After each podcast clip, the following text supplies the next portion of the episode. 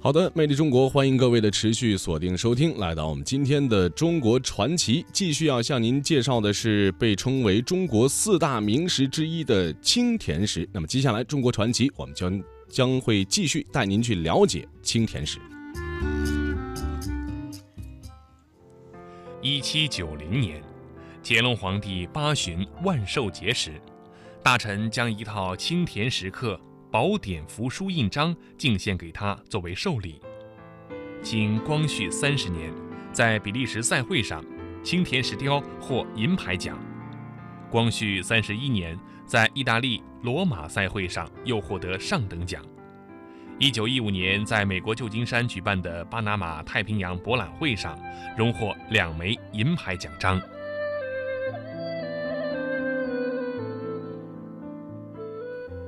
石头的价值在于唯一性和不可再生性，所以能够遇到一块质地优良、纹理巧妙的石头，是每一个青田石雕刻家的梦想。国家级非物质文化遗产项目代表性传承人倪东方老先生的代表作品《花好月圆》，就是从一块可遇而不可求的青田石开始的。九零年，这个。人家呢一块石头，呃送过来，因为这块石头中间一层洞，洞是青的是透明的叫洞，呃一些洞，两边都是硬的。这个石头靠靠中间加了一层就非常好，两边都硬的，可是这一块硬的用不起来。如果你想把硬的敲掉，可能不动是敲碎了，是这样的。哈哈哈 他讲呢，问我能不能买这块石头。我这块石头，我同他说，给我看中了，请请你呢转让给我，卖呃给我来买好了。他同意了给我买，因为这块石头中间非常好，就是我这件花好月圆这件作品。当时呢，我想来想去，处理这块石头呢，我关门三天。我自己不觉得看，因为这个石头很薄，只有只有两公分厚，中间一块呢就是没有裂，没有花疤。我以后呢，公司这个月亮两边呢处理这个花，这个牡丹、桃花，还有两只鸟，这个呃，我非常满意。这这一块石头呢，如果你搞不好的话呢，不小心的话呢，一下子呢不动势呢敲碎。就是这样呢，我关门三天，处理一些花花月圆，要发行邮票。我这，因为呢，这个石头呢是关键在于构思。一块好好石头呢，构思呢就更难了。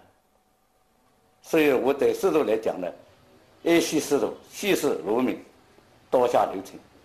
就是我一些好石头呢，不能随便动刀。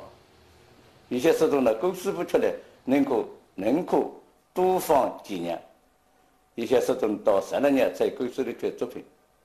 所以石头呢，就是呢，不能增生，你也不能随便糟蹋，就是呢，颜色的好石头，就是呃，不能多雕，是你巧雕，把它一巧色，呃，利用一点点，利用，就是有些石头也不适合漏雕。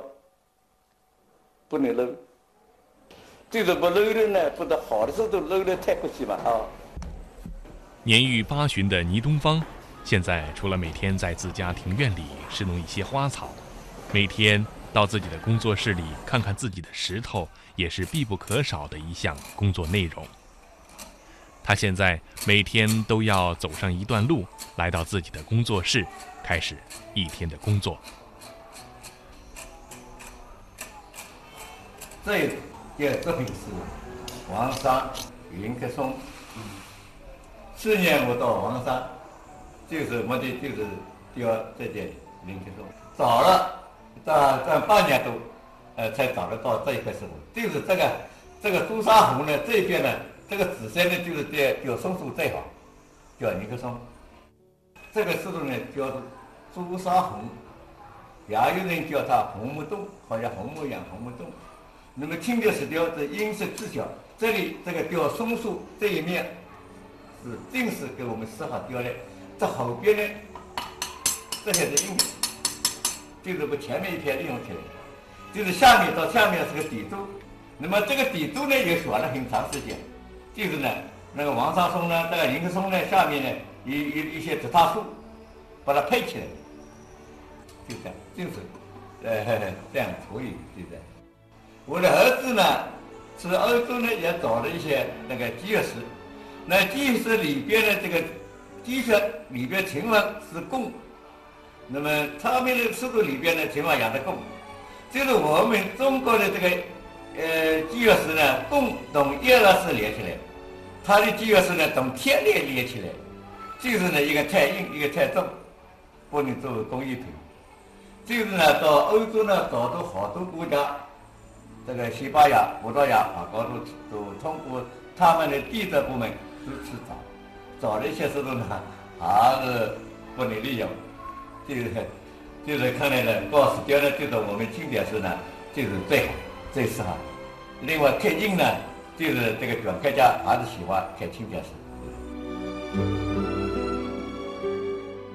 藏品都有一定的经济价值，收藏有潜在的经济效益，特别是硬石，属不再生的矿产资源，即储量有限。